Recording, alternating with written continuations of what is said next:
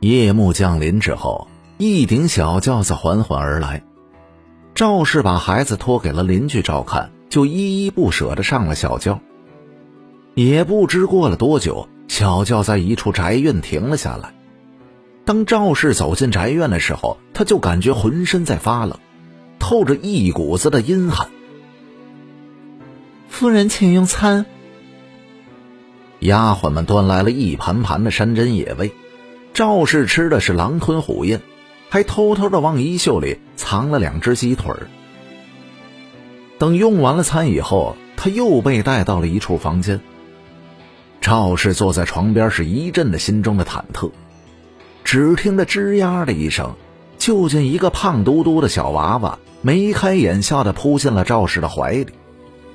这个小娃娃不会说话。只会发出呜呜的声音。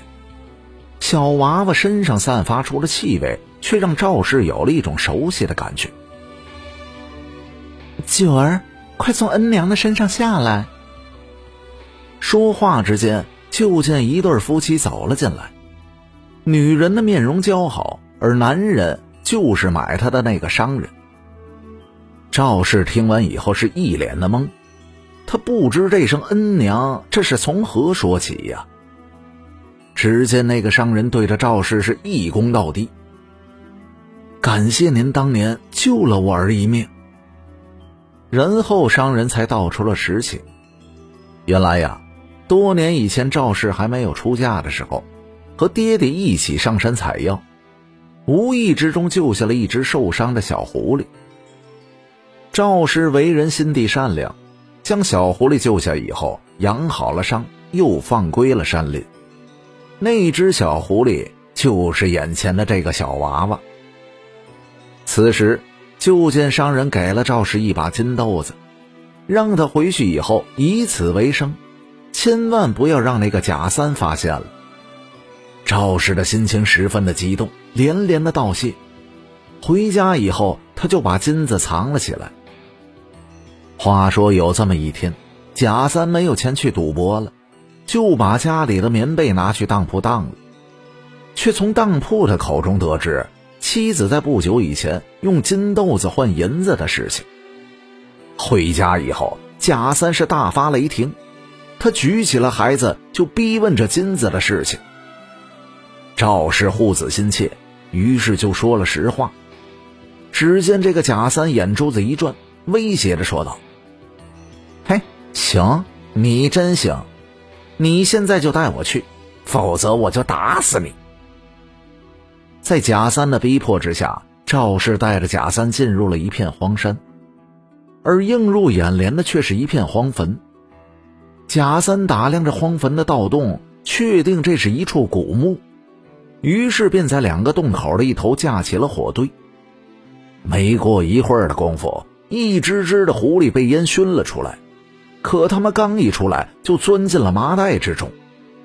一只，两只，足足抓了十几只。贾三刚想用铁锹一一的拍死，就见赵氏在一旁阻拦着说道：“这狐狸的皮必须活剥才值钱呢，你先下去寻宝，我在上面看着他们就行了。”贾三听着有理，于是就俯身进了古墓。走到深处的时候，他发现这座古墓竟然已是被人捷足先登了。可就在他泄气的时候，突然看见前面有一具古棺，他仔细打量了一番，发现这口棺材是通体的漆黑，完好无损。哎，发了！这下，这下我可发了！鬼迷心窍之下。贾三用铁锹一点点的将棺材撬开，映入眼帘的乃是一具完好无损的古尸。这具古尸是栩栩如生，就像是睡着了一般，而尸体的四周还散落着各种的金银珠宝。贾三将棺材洗劫一空，然而却还是不满足，他又看到了尸体衣服上的金丝，于是跳进了棺材里，想要将其扒下。可就在他触碰尸体的一瞬间，只见尸体的皮肤崩裂，涌出了黑色的毒液。贾三是躲闪不及，被毒液包裹在了其中。此时古墓的外边，赵氏刚抱出了小狐狸，就听见里面传来了贾三撕心裂肺的嘶喊声。他刚想要冲进坟墓去，却被大狐狸拦住了，说道：“恩人呐，您就别进去了，现在什么都是晚了，这一切都是他咎由自取呀。”听完以后，赵氏又是一通的伤心欲绝。后来，赵氏独自把儿子抚养长大，而那坟地里的狐狸却是再也没有人见到过了。